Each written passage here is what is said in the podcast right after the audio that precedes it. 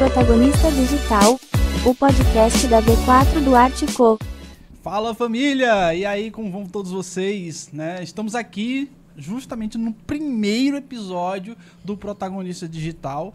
Eu sou o Clayton, eu sou sócio executivo da V4 Company. Eu, eu gerencio uma franquia da, da, da V4 Company aqui em Juazeiro do Norte. Todos vocês. E hoje né, eu sou, sou estrategista digital e eu hoje estou aqui como consumidor. Né? E eu, como consumidor, eu espero é, realizar mais compras através da internet. Eu sou o Anderson, eu sou gestor de tráfego aqui da unidade, atuo há cerca de quatro anos mais ou menos, atuei em diversos projetos, é, desde time de futebol, grandes empresas como é, grandes empresas de, como de sandálias, entre outras. Pode falar nome aqui? Não. É, foi isso que eu fiquei na dúvida. é, então, grandes times de futebol, entre outros. Uh, durante todo esse período, eu consegui aprender ali diversas informações, trabalhando em grandes empresas, que eu consegui levar ali também para empresas que eram menores. Então, é, até um ponto que eu acho bem interessante, que eu costumo falar bastante, é que muitas vezes as pessoas elas querem contratar alguém que está iniciando agora, mas essa pessoa que está iniciando agora, ela vai ter que diversa queimar um, um, certo, um certo, uma certa verba até ela conseguir obter esses insights. Então, é melhor você já começar com alguém que já tem os insights, já conhece o caminho, do que ir buscar alguém que talvez seja um pouco mais barato, mas que ainda vai buscar ali é, em, em conseguir entender o mapa para conseguir chegar até o caminho correto. Bom, galera, eu, eu sou o Tiago José, eu trabalho na parte comercial aqui da unidade e o meu principal foco como consumidor é ter mais comodidade, né? Comprar mais através da internet. Bacana. Nós temos também aqui a voz do além. E aí, galera, tudo bom? Boa tarde. Presente-se aí, voz do além. É, meu nome é João Paulo, eu sou designer trainee aqui na unidade e vou, vou estar comandando aqui a, a mesa, a questão das câmeras, então vamos junto aí. E você como consumidor? Ah, eu como consumidor sempre procuro uma, uma boa experiência, né? É sempre bom ter, ter uma experiência construtiva, independente do, do que você procura, independente do produto que você está comprando, é sempre bom uma boa experiência, um bom relacionamento com, com a empresa que você está buscando. Fantástico. Bem, gente, então, para iniciar o nosso tema de hoje, né? É, como já, vocês já viram aí, provavelmente no título do, no, do nosso podcast, já devem ter visto, inclusive, a gente comentando aqui já no começo. Né? Nós vamos falar sobre o comportamento do consumidor após a pandemia. Né? É, nós, como estrategistas de marketing, a gente percebeu uma mudança muito drástica durante é, a pandemia em si e também pós-pandemia. Pós né? E tudo isso por conta né, da maneira como tudo aconteceu, né, desde o momento do fechamento ali das empresas até o momento em que é, as pessoas elas mudaram a sua, o seu, sua forma de comprar produtos, de contratar serviços. Né? E é justamente sobre isso que nós vamos começar hoje, né, Anderson? Isso. É, até um, um ponto que é dá para enxergar isso bastante analisando ali os números, principalmente, é que antes da pandemia acontecia muito das pessoas elas comprarem na internet, mas não todas as pessoas do Brasil, de todas as regiões. E após a pandemia, durante a pandemia, aconteceu muito das regiões ali norte, nordeste também passarem a, a, realizarem mais compras no online. É algo que provavelmente iria acontecer em breve, mas a pandemia ela atuou como um atalho para que isso acontecesse mais rapidamente. Isso aí. Tiago, é, você hoje atua na área comercial, né? Sim. Isso. E na área comercial, você. Do, antes da pandemia, que, como era e como foi depois da pandemia? Como é que você sentiu isso? É, antes da pandemia, eu via bastante, como eu tenho conversado ali bastante com empresários de outros segmentos, eu percebi que o foco principal era manter o, a lucratividade ali durante o, o decorrer do tempo não voltando muito para a parte da internet. O pessoal veio é, colocar o foco na internet depois que deu início à pandemia. Porque até mesmo tem algumas empresas que estavam fechadas ali no período da pandemia e precisavam inovar. E só inovaram ali na parte comercial. Tanto porque fecharam as lojas né, do, de início da, da pandemia, gente, eles precisavam é, de mais atendentes ali para atender o pessoal do WhatsApp, para conseguir migrar esse, o ponto físico deles para o online, para conseguir captar mais clientes e, consequentemente, aumentar o faturamento. Que é até um case que a gente tem no, na nossa rede, que é uma loja de roupas ela tinha sete lojas no início ali da pandemia e precisou fechar. Ela fechou as sete lojas ali porque não, não tinha como ter gente na rua. E o que foi que eles fizeram com a gente? Eles fecharam todas as lojas e de início tinha apenas dois atendentes no WhatsApp. Aí o que a gente fez? É, colocou tráfego ali para rodar, campanhas de, de anúncios para vender roupas na internet e essas duas pessoas que atenderam não estavam suprindo a demanda. Eles precisavam aumentar para 20. Tava tendo 20 pessoas atendendo ali no, no, no decorrer do dia, é, pessoas que vinham através da internet, que a gente conseguia captar através da internet. E teve um faturamento bem expressivo aí para eles no decorrer desse período de pandemia. Entendido. É, a, gente, a, gente, lembra, né, principalmente ali, que quando deu o boom, né, muitas pessoas ali não acreditavam ainda como é que seria essa dinâmica. E aí, quando houve, de fato, ali o fechamento de tudo, né, o, o como é, como é que foi chamado? Lockdown. lockdown. Lockdown, isso. Quando houve o lockdown, né? Aí tudo fechou, todo mundo teve que trancar as portas, né, mandar funcionário para casa. Muitos empreendedores ali durante aquele período, né, ficaram a, sem, sem perspectiva do que deveriam fazer. Né? E a consequência foi que é, muitos com uma percepção mais esperta, né, percebeu que poderiam migrar o seu trabalho ali para o digital. Né? Então, a gente percebeu um grande volume de negócios né, que vinham lentamente aderindo ao digital, tiveram que tomar uma decisão muito mais rápida. Né? Tiveram que tomar uma decisão para entrar no digital para ontem. Né? E, consequentemente, a gente percebeu que o próprio consumidor ele precisou fazer essa mudança também. Né? Entre esses, é, é, esses consumidores que acabaram entrando no digital, né? É, eles procuravam mais o quê? O que é que vocês conseguiram perceber durante essa época? Quais eram as principais coisas que eles buscavam consumir? Acredito que no início, o primeiro pensamento que eles tiveram foi: eu preciso comprar, não consigo comprar presencialmente, então tenho que comprar online, mas ainda, para algumas regiões, ainda despertava muito aquele alerta do. Ah, mas será que é seguro? Eu tenho um primo, uma tia que comprou e não chegou. E, e uma dessas empresas em que a gente atuou foi principalmente trabalhando com os vendedores, mostrando para eles como atender o público online, porque há uma diferença entre o online e o offline, há técnicas ali específicas que vão funcionar melhor no online, outras que vão funcionar melhor no offline.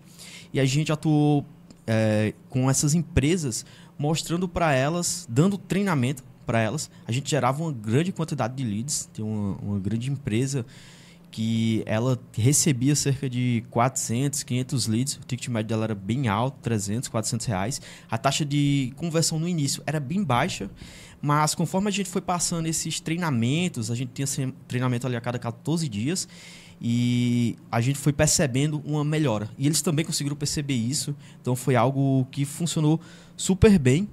E mas após a pandemia, algumas empresas elas foram deixando isso um pouco de lado. Mas posteriormente, elas até voltaram a buscar a gente porque elas conseguiram identificar que algo mudou em relação ao, ao faturamento que elas tinham anteriormente. Alguma peça estava faltando e era exatamente essa a peça do digital. Inclusive, as, algumas empresas elas buscaram fazer isso logo no início, já outras elas foram tiveram um pequeno delay. E essas que já logo que aconteceu o lockdown, elas já estavam se preparando, se adaptando para essa nova realidade, elas conseguiram é, crescer mais rapidamente do que as outras que demoraram mais tempo para se adaptar. É bem interessante esse ponto que o Anderson comentou, Porque não é só gerar demanda ali para o cliente. A gente precisa também fazer esse treinamento com o time comercial para poder conseguir é, converter melhor em vendas, né? Porque hoje em dia o pessoal que está na internet, é, pelo menos é, no meu ponto de vista, eu sou muito imediatista. Se eu mando mensagem no WhatsApp de uma loja e a pessoa passa 30 minutos e não me responde, eu procuro outra.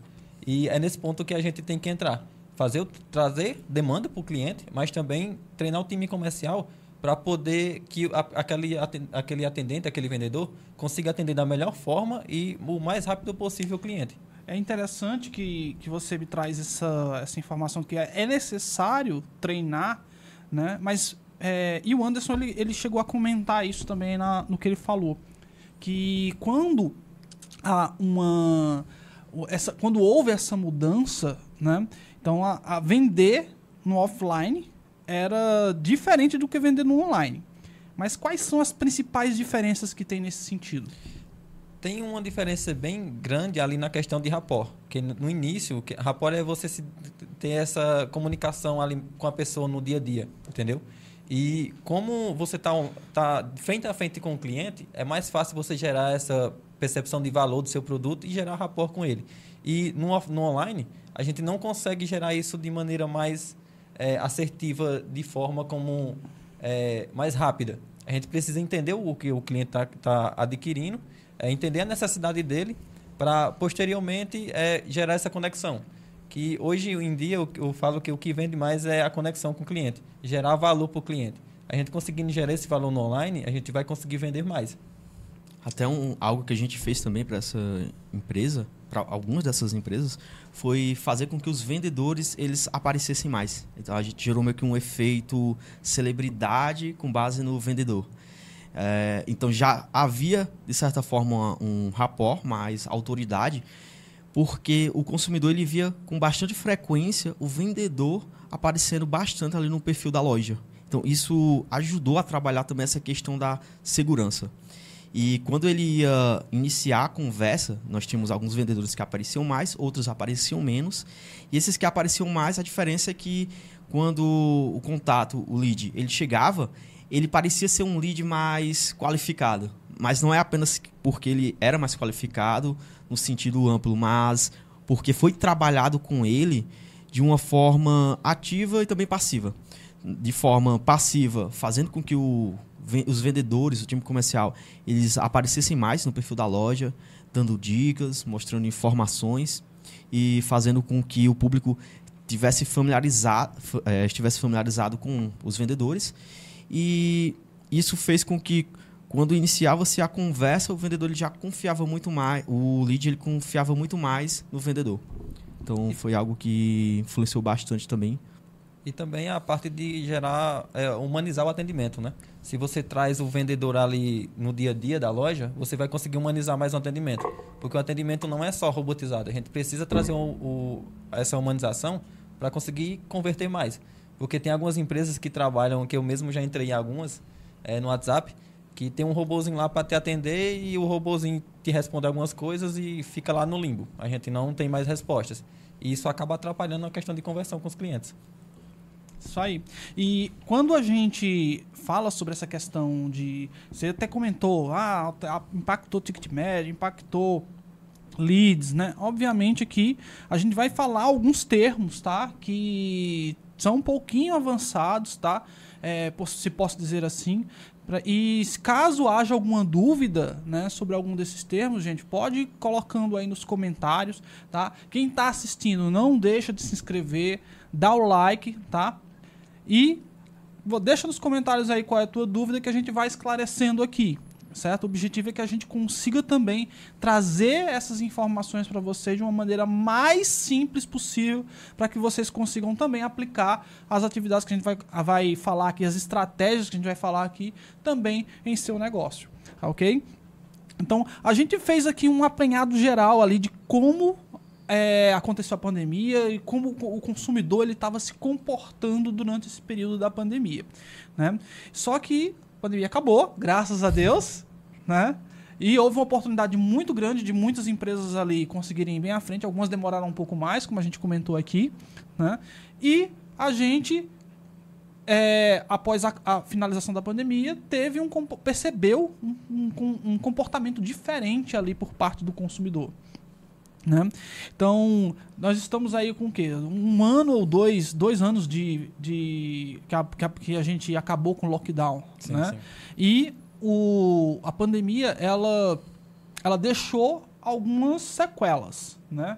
No, nas pessoas. A primeiro, o primeiro ponto, que foi uma coisa que a gente conseguiu fazer uma análise aqui, principalmente através do Google Trends, tá? eu não sei se vocês conhecem o Google Trends, é uma ferramenta que a gente utiliza para poder analisar tendências, verificar como é o comportamento das pessoas em relação às pesquisas lá dentro do Google, certo? Então, a gente fez uma análise rápida lá e, e percebeu que o número de pesquisas relacionadas a itens de saúde houve um aumento durante esse período, ou seja, as pessoas- os consumidores eles estão muito mais atentos a bens ou até serviços relacionados à saúde.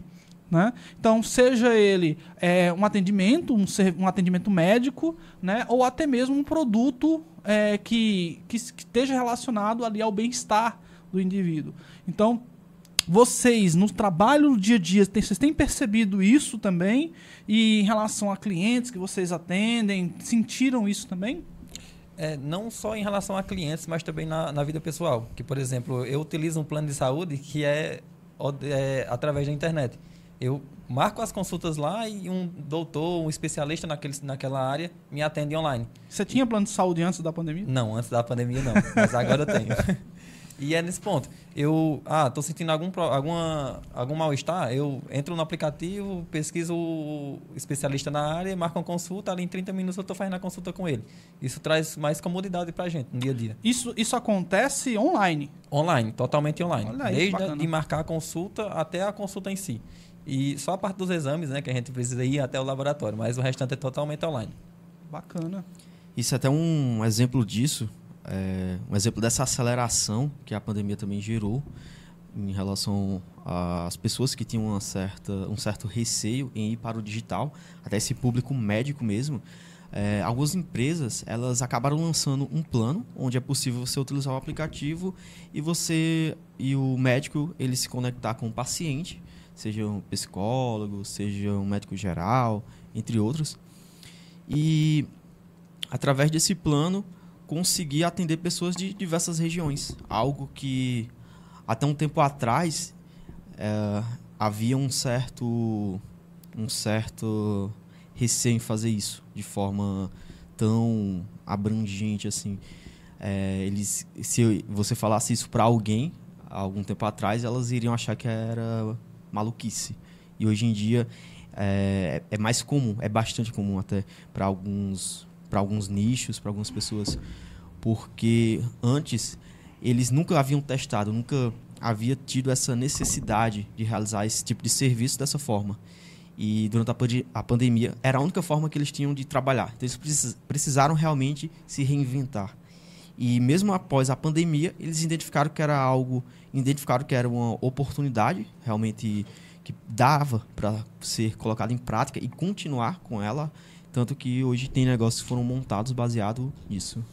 E também um ponto importante que não, não só partindo ali para a parte médica, mas a questão de personal trainer também. Cresceu, deu um boom bastante grande ali no na, durante a pandemia e depois da pandemia. Que é o pessoal estava com as ca- academias fechadas, não conseguiam ir treinar, mas precisavam. Era o bem-estar delas era treinar. E o que, que eles estavam fazendo? Passando aulas online para o pessoal fazer em casa. Comprava os materiais ali, as ligas, algumas eh, outras coisas, e faziam um treino totalmente em casa. E hoje a gente consegue perceber né, que até o processo de assessoria é, online ela ainda é bem presente. Né? E também, obviamente, ligado ali a todo o contexto da saúde, né, do bem-estar. E a gente sabe que muitos profissionais educadores físicos, né, eles hoje atuam né, com, com clientes que não necessariamente estão ali na, no círculo dele, né, próximo ali dele. Então ele atende clientes hoje que pode estar em qualquer lugar do Brasil. E isso abre uma possibilidade ali para o profissional, né? de ele abrir a praça dele, né, dele ter a oportunidade de atender muito mais gente. E isso aconteceu não somente com o profissional educador físico, mas também com outras profissões, né, como advogados, os médicos, como você viu aí, né, você atende, ser atendido hoje dentro do teu plano, com médicos que atendem à distância, né? Então a gente consegue perceber que todas essas mudanças elas vieram e vieram para ficar. Né? E todas elas foram positivas porque, consequentemente, a gente tem acesso mais facilmente a recursos que antes, anteriormente, eram bem mais difíceis da gente ter, da gente viabilizar isso, disso acontecer, né? E também um ponto, o pessoal que trabalha tem nicho mais local, é, consegue ter uma abrangência maior em relação a isso. É, por exemplo, advogados, é, conta, pessoal que faz contabilidade também. É, por ser, por alguns casos tratam de regiões pequenas, cidades pequenas, a gente consegue abranger essa quantidade de pessoas que eles atendem através da internet. Não necessariamente eu preciso, eu sou contador e preciso atender uma pessoa na cidade de Juazeiro. Eu preciso pegar uma pessoa, uma empresa do, da cidade de São Paulo e atender ela normalmente, porque não vai influenciar o estado, entendeu? Bacana. Bacana.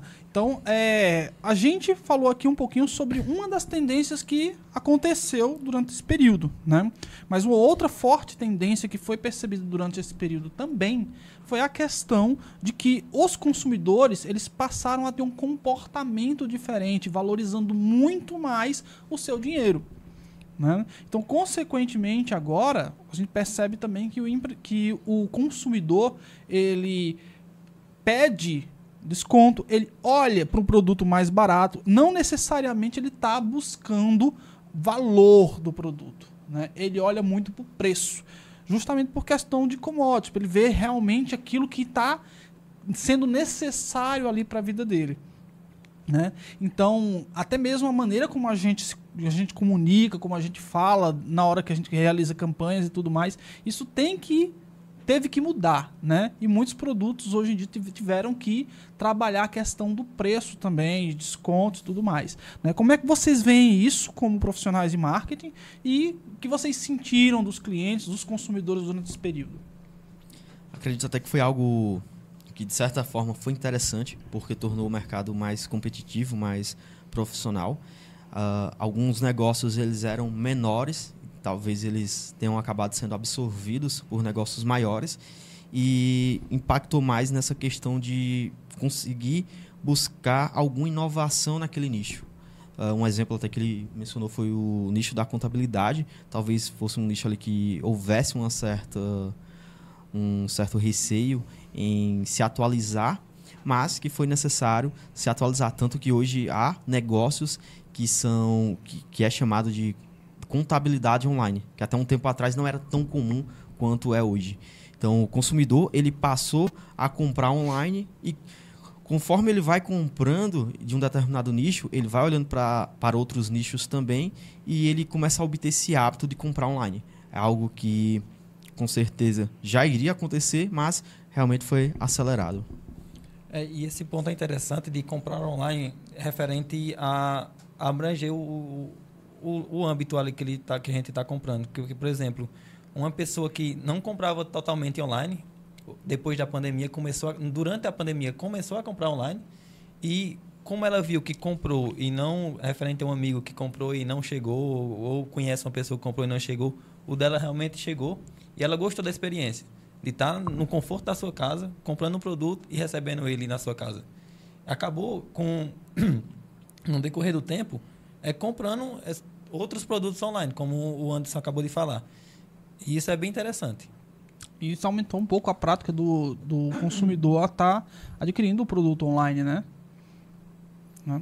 E isso é bacana, porque é, pós-pandemia, uma outra, um outro ponto foi percebido. Né? Que houve uma. Ah, está havendo uma redução do uso dos canais digitais. Né? Então, nós, como profissionais digitais, a gente, a gente obviamente olha para esse cenário aí um pouco mais assim preocupado, né? Porque a gente percebe que as pessoas elas estão mais céticas Né? Por quê? Porque houve a possibilidade de todo mundo empreender no digital. Né? E, consequentemente, ter, entrou algumas pessoas aí que não são lá fluxicheire. Né? Então, a gente sabe que teve muita enganação também. Algumas pessoas elas acabaram sendo enganadas e, consequentemente, elas passaram a olhar para o digital ali de uma forma diferente. Né? Então, como vocês visualizam isso perante, perante cons os consumidores? Como vocês acreditam que isso pode vir a impactar ou até mesmo aumentar no futuro? É, muitas pessoas elas podem ter é, recebido ali alguns golpes. Acho que praticamente todo mundo vai conhecer alguém que conhece alguém que tomou algum golpe. E isso, de certa forma, fortalece ali aquelas empresas que estão no online de forma mais consistente. E isso diferencia elas daquelas. Com autoridade, né? Isso. Diferencia aquelas que aparecem ali só as, somente às vezes. Então, trabalhar mais essa questão do brand, mostrar mais a cara da marca, as pessoas que estão por trás dela, é, é algo que vai ser cada vez mais e mais valorizado. É, e também para você que é empresário, precisa não só fortalecer a marca, fortalecer o branding ali também, mas é, ter uma visão mais ampla de referente a feedbacks de clientes, é, postar nas redes sociais ali alguns feedbacks, é, mostrar que tem X anos de empresas, que também já é uma autoridade, né? já é um gatilho de autoridade, ter bastante tempo ali no, no mercado. É, e referente aos consumidores, a gente é, tem essa visão de pode ter. A gente está para levar algum golpe online, né, no caso. Mas uma dica importante é olhar o site do, da pessoa que tá, da empresa que está vendendo, ver se tem algum feedback de cliente ali que já comprou, que já recebeu o produto ou que não recebeu. Também olhar a parte do Google, ali tem o Reclame Aqui, a gente consegue ver algumas dicas de pessoal que já comprou. E, por exemplo, se a pessoa já comprou e levou o golpe, com certeza ele vai estar no Reclame Aqui para fazer alguma reclamação daquela empresa. E isso é interessante, porque é, se eu estou com o pé atrás em comprar alguma coisa online, eu vou fazer pesquisas no Instagram, na, no site, até mesmo de pessoas que já compraram, para saber se aquele negócio é seguro. Não só no fato de você estar no Reclame Aqui, mas também o fato de talvez você não estar lá já desperte ali um certo, é, um certo sinal de atenção. Porque muitas vezes, se você não está no Reclame Aqui, talvez signifique que a loja ela seja nova. Então, é interessante desconfiar dessas empresas que não estão lá também. O Google Meu Negócio, né, também é uma coisa bem interessante a gente mapear, colocar a empresa no Google Meu Negócio, porque clientes que frequentaram aquela, aquela área, o celular mesmo já identifica, olha, você frequentou tal local, o que você achou? Aí a, a pessoa dá cinco estrelas, quatro estrelas, e isso é interessante por quê? Porque se você não está no Google Meu Negócio, você não está visível não só para o cliente que entrou em contato com você, que foi até a sua loja, mas para a sua cidade. Você não está visível no Google Maps lá, por exemplo. Isso é interessante, a gente está também visível naquele local, né? Que é onde passa o pessoal para comprar. Perfeito. Então, está... Vocês falaram alguns pontos que foram importantes aí. Está no Google Meu Negócio, né? é importantíssimo. Principalmente, ele tem que estar tá, o quê? Atualizado, né? Exatamente. Tem que estar tá 100% atualizado ali para que você, obviamente, ali consiga é, manter suas informações fáceis de serem encontradas pelo teu consumidor, né? E que isso de fato se torne verossímil, né?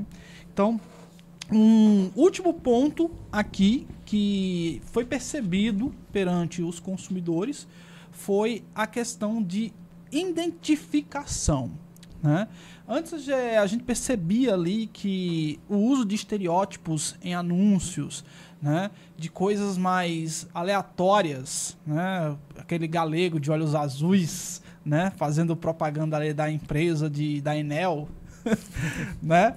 Então a gente percebe que isso já não é tão padrão assim, né? Então as pessoas as pessoas têm é, percebido melhor os anúncios, têm percebido melhor como os anúncios se comportam, questão criativa, né? E também tem exigido mais a questão da fuga do estereótipo. Né, para que garanta que haja de fato uma identidade ali, bem próximo do rapó que você comentou lá atrás. Né? Então, existe isso também. É, na construção dos anúncios que vocês têm feito e na exigência do público, vocês têm percebido isso também? Sim, um exemplo disso é até um, uma empresa de imóveis que a gente atende e algo que acontece é que quando o anúncio ele é apenas o, a foto do móvel com fundo, fundo branco, por mais que a cópia ela seja bastante persuasiva, é, mas por ela ter essa edição, o público ele tende a não se conectar tanto. Talvez ele acredite que o tamanho, algo, algo faz com que não converta. E o que, o que é que converte nesse caso? São fotos mais realistas, mais que estão mais próximas da realidade. Então, uma foto tirada com celular mesmo, é, sempre, nesse caso, sempre gera mais resultados. Ah, é algo que talvez você não seja uma loja de imóveis, mas é ah, o principal ponto é pegar essa questão de da normalização. Não, não é um anúncio totalmente montado que custou um milhão de reais, como que acontecia antigamente na TV, que vai fazer com que o público ele se conecte mais com a sua marca. E sim essa questão da humanização. Um, até um exemplo foi citado aqui, fazer com que os vendedores eles apareçam mais nos vídeos, nos stories. Isso gera mais conexão com as pessoas do que se você contratasse apenas uma pessoa famosa para ficar aparecendo ali constantemente. É, é um ponto porque não é só anúncio bonito que vende, né? Anúncio feio também vende. E é esse ponto que a gente precisa tocar. Porque eu compro de, alguma, de algo que me identifica. E por a gente ser especialista em marketing, a gente precisa se pôr no, no local do, do cliente também. E um ponto interessante que é, a gente precisa chamar a atenção do cliente para poder. Ele está na timeline ali do Facebook, do Instagram, que ele pare para ver o, o nosso produto que a gente está anunciando. E se a gente não chama a atenção do cliente com algo que ele realmente se identifique, ele não, ele não vai acabar não entrando no site ou não mandando mensagem para a gente. E isso é interessante como a gente ter a capacidade de identificar a persona, identificar o público-alvo que a gente está anunciando e para qual segmento a gente está anunciando. A gente entendendo isso, a gente vai entender o que aquele público realmente precisa e o que ele está procurando. E assim a gente vai ser mais assertivo no anúncio, entendeu?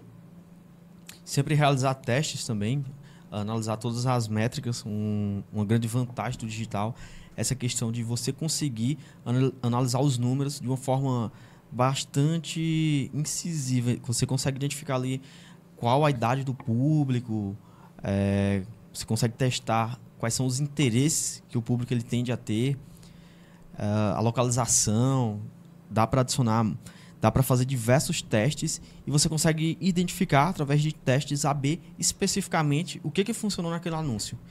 E através daquilo você vai conseguindo ter cada vez mais leads, porque os anúncios eles vão ficando cada vez mais assertivos. Então, uma grande vantagem é essa, de você conseguir analisar os números de forma bem fiel e quase em tempo real, praticamente. É, uma coisa que aconteceu é, enquanto nós atendemos alguns clientes, né? E isso foi perceptível principalmente porque a gente atendeu aqui algumas unidades de, de uma, uma marca bem conhecida. E nós percebemos ali, inclusive, que existia né, várias unidades espalhadas pelo país. Certo? Em Fortaleza, em, na Bahia, em São Paulo, né, em Pernambuco também, né? Então, ou seja, era bem diversificado. Enquanto os anúncios eles estavam sendo veiculados ali de maneira bem aleatória, né? Basicamente pegavam um e fazia o mesmo para todo mundo, né? A gente percebia que funcionava para uns, para outros não, né? O que era estranho e a gente não a priori não conseguiu perceber ali o que é que estava acontecendo. Até que o momento que a gente vamos avaliar aqui o que é que está o que é que de, de fato está acontecendo com esse aqui, porque esse está convertendo e esses aqui não estão a gente percebeu justamente essa questão da regionalidade, né? É, da, da, percepção do público perante os seus pares, perante a, as pessoas que são ali mais parecidas com ela. Questão de sotaque, né? Do sotaque, em questão da aparência, da maneira como, como a pessoa se apresenta e tudo mais. Então, isso influenciou muito a conversão e, consequentemente, a gente fez a solicitação ali para os clientes realizarem cada um em, sua, em seu local realizar os seus anúncios, né? Criar seus anúncios. A gente fez todos os anúncios para cada região, né? E quando veiculou, a gente percebeu ali que foi muito mais impactante, né? Houve muito mais recepção por parte dos consumidores, né? Então isso, de fato, foi algo que foi de grande valia nessa percepção, tanto para nós, né, como profissionais de marketing, como também para o cliente ali que ficou bem satisfeito após a gente fazer essa pequena mudança ali no, no projeto dele. Né? Mas, dando continuidade aqui, gente, agora a gente vai falar um pouquinho sobre estratégias. Com base em tudo isso que a gente conversou aqui até agora, né? É, quais estratégias hoje eu, como uma empresa, tá? Eu estou começando agora, eu estou olhando para o digital agora, né? Estou percebendo essa mudança de mercado e o que, que eu preciso fazer para conseguir atrair o máximo de clientes possível para o meu negócio? Empresas diferentes, elas estão em fases diferentes. Então, em cada, cada fase, é necessário que sejam tomadas determinadas ações. Então, o ideal é sempre realizar um diagnóstico, entender melhor a empresa, em qual fase ela está, se ela está começando agora, se ela já tem uma certa audiência. Digamos, por exemplo, que a empresa ela nunca atuou no digital e ela abriu na semana passada. Ela não deve começar já investindo ali, por exemplo, 10 mil reais. Se ela tivesse porte, talvez seja interessante, mas muitas vezes elas não vão ter. Então, o interessante é separar uma verba mínima. Uma verba mínima também não é, não seria 500 reais ou 700 reais, seria pelo menos ali uns 2 mil reais, dependendo da quantidade do público naquela região. E buscar trabalhar todas as etapas do funil. Uh, a gente ut utiliza bastante essa questão da aquisição, monetização. Na aquisição, a gente busca fazer com que as pessoas saibam que a tua empresa existe. Digamos que você abre uma empresa hoje, você investiu um milhão de reais nela, mas ninguém sabe que ela existe. Então, foi um investimento que talvez pudesse ter sido é, melhor utilizado em outra área. Então, o ideal é fazer com que a tua empresa exista e que as pessoas saibam dos diferenciais dela.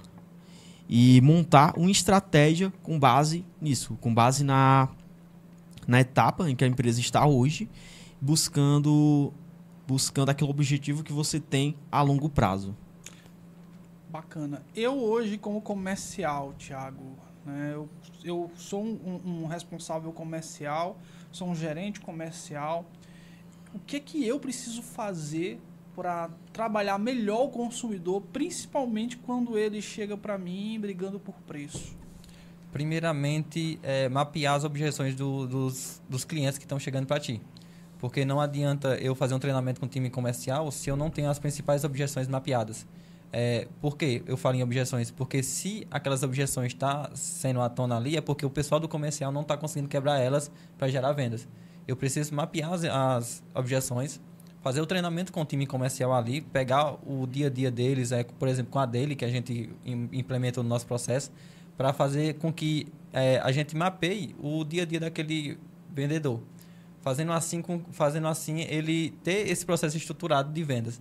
É, não só a questão de é, captar o cliente e fazer com que ele venda, mas também o pós-venda é bem, bem importante para o time de vendas. E a maioria das empresas não trabalha esse pós-venda bem estruturado. Aí a gente precisa iniciar o processo ali com treinamento com o time comercial, mapear as objeções, mapear os indicadores ali, a questão de vendas, e com isso maturar o processo de vendas do cliente. Entendido. Então, além dessas, da, da, da estratégia voltada ali para captação de clientes e do, da ação comercial, que outras estratégias vocês acreditam que seriam importantíssimas para o empreendedor hoje que pretende estar mais próximo de seus consumidores? Acredito que, primeiramente, iniciar. Uh, inicia com o que você tem mesmo. Às vezes você está esperando ter um, um investimento de 50 mil reais, 100 mil reais. Mas o ideal é você já começar hoje com o que você já tem. Você começando hoje, você já está atrás das pessoas que começaram ontem. Então, e você já pode estar na frente das pessoas que vão começar amanhã. Então, conforme você inicia, você vai conseguindo maturar as estratégias e identificar o que melhor funciona e otimizar os resultados cada vez mais. Um ponto importante é, embora eu tenha falado que é interessante começar com o que tem hoje, mas isso não significa também ah, iniciar com algo que seja muito genérico ou talvez É que importante também ter uma análise diagnóstica de um Isso. profissional de marketing, né? Porque a gente tem que levar em consideração também que nem tudo é lei, tá? Não existe essa questão de eu vou trazer para você uma fórmula mágica que vai transformar teu negócio. Cara, você precisa pegar as informações que a gente tá- está trazendo aqui hoje para você e ver se se adequa ao seu negócio, tá?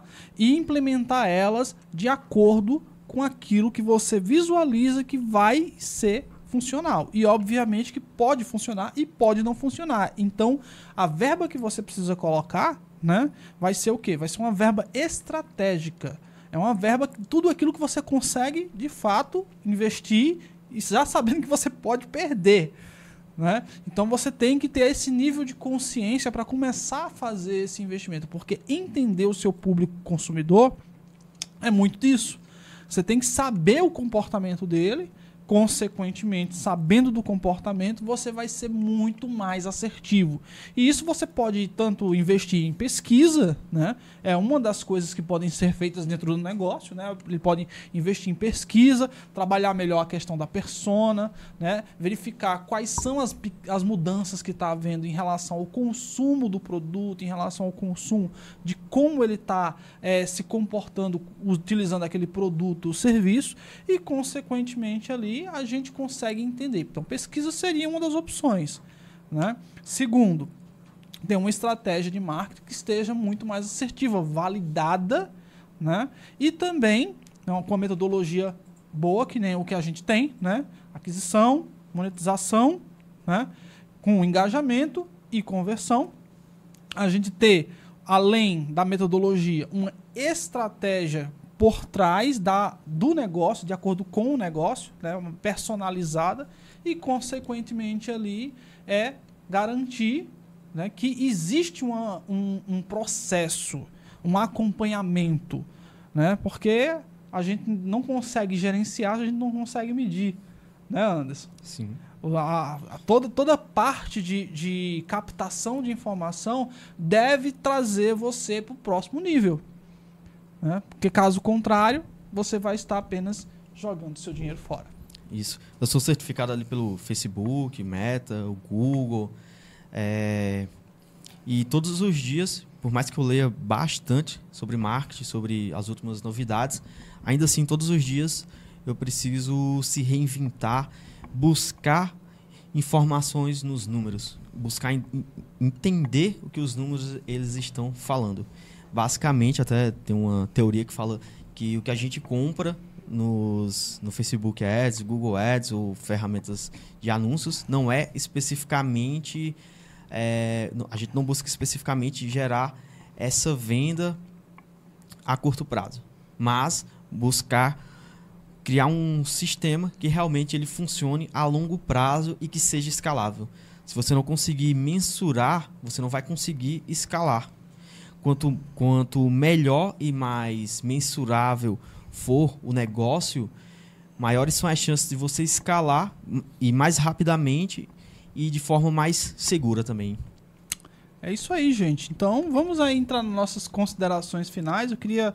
é, o Anderson não, começar com o Thiago, que ele acabou antes, acabou de falar. Vou perguntar ao Thiago, em suas considerações finais, baseado em tudo que a gente falou aqui, o que é que você conseguiu tirar de percepção e o que é que a gente pode fazer, inclusive, para poder ajudar as pessoas aí que estão um pouco mais. estão assistindo a gente, estão acompanhando a gente.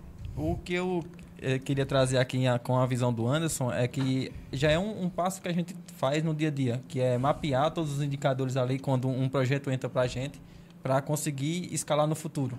A gente precisa ter esses dados todos mapeados para conseguir escalar. E é um ponto interessante porque em- alguns empresários que entram no, no segmento ali para trazer esses clientes através da internet não procuram profissionais qualificados em referente, por exemplo, você mesmo é ali é, certificado pelo Facebook, pelo Google Ads. É, o pessoal procura mais algo mais barato. E não o barato pode sair caro no final das contas, né? A gente precisa ter essa experiência. Buscar profissionais com experiências e com anos de trabalho naquele segmento. É você mesmo aí, eu, a- falou um dia atrás que investiu não sei quantos mil reais já em tráfego pago e já tem essa vivência no decorrer do dia, do dia a dia. Ele consegue trazer é, é, resultados mais rápidos, por exemplo, né? porque já trabalha no segmento ou já tem pessoas na, na, na rede que trabalham no mesmo segmento e podem trocar ideia e resolver problemas, né? Isso, acredito que o principal ponto seria esse. É, não contrata apenas o cara que está iniciando naquele momento, principalmente se você tem pouca verba também. Por quê? Porque ele vai ter que investir, ele vai ter que aprender utilizando essa verba que você tem. E o- Utilizando seu dinheiro. e né? utilizando seu dinheiro para aprender.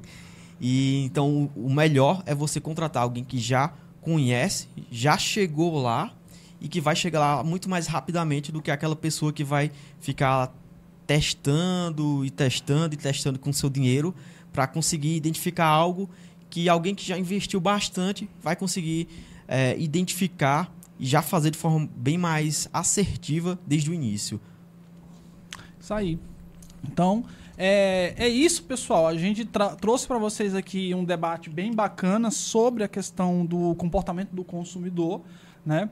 Caso você se interesse, tá? Pelos nossos serviços, certo? Você pode entrar em contato diretamente comigo ou com o Anderson lá no Instagram, tá? O- as redes elas estão aqui na parte de informações do vídeo, tá? E caso você tenha interesse em nos contratar, você pode falar diretamente por através desses canais ali conosco, tá certo? Eu sou o Cleiton Sou o Anderson, Sou o Thiago. e nós somos aqui os protagonistas digitais.